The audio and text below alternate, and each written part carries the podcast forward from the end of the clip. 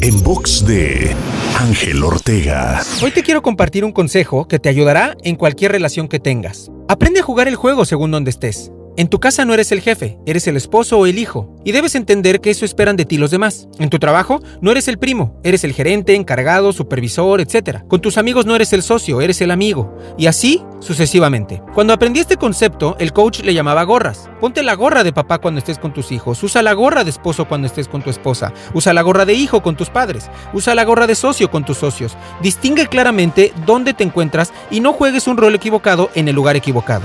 Entender esto y aprender a ponerte la gorra adecuada hará que puedas tener mucho mejores relaciones con los demás independientemente del momento o el lugar en el que te encuentres, porque habrá una congruencia entre tu comportamiento, tus expectativas y tu interacción. Te invito a seguirme en Twitter, Facebook, Instagram y TikTok. Me encuentras como arroba Ángel Te Inspira.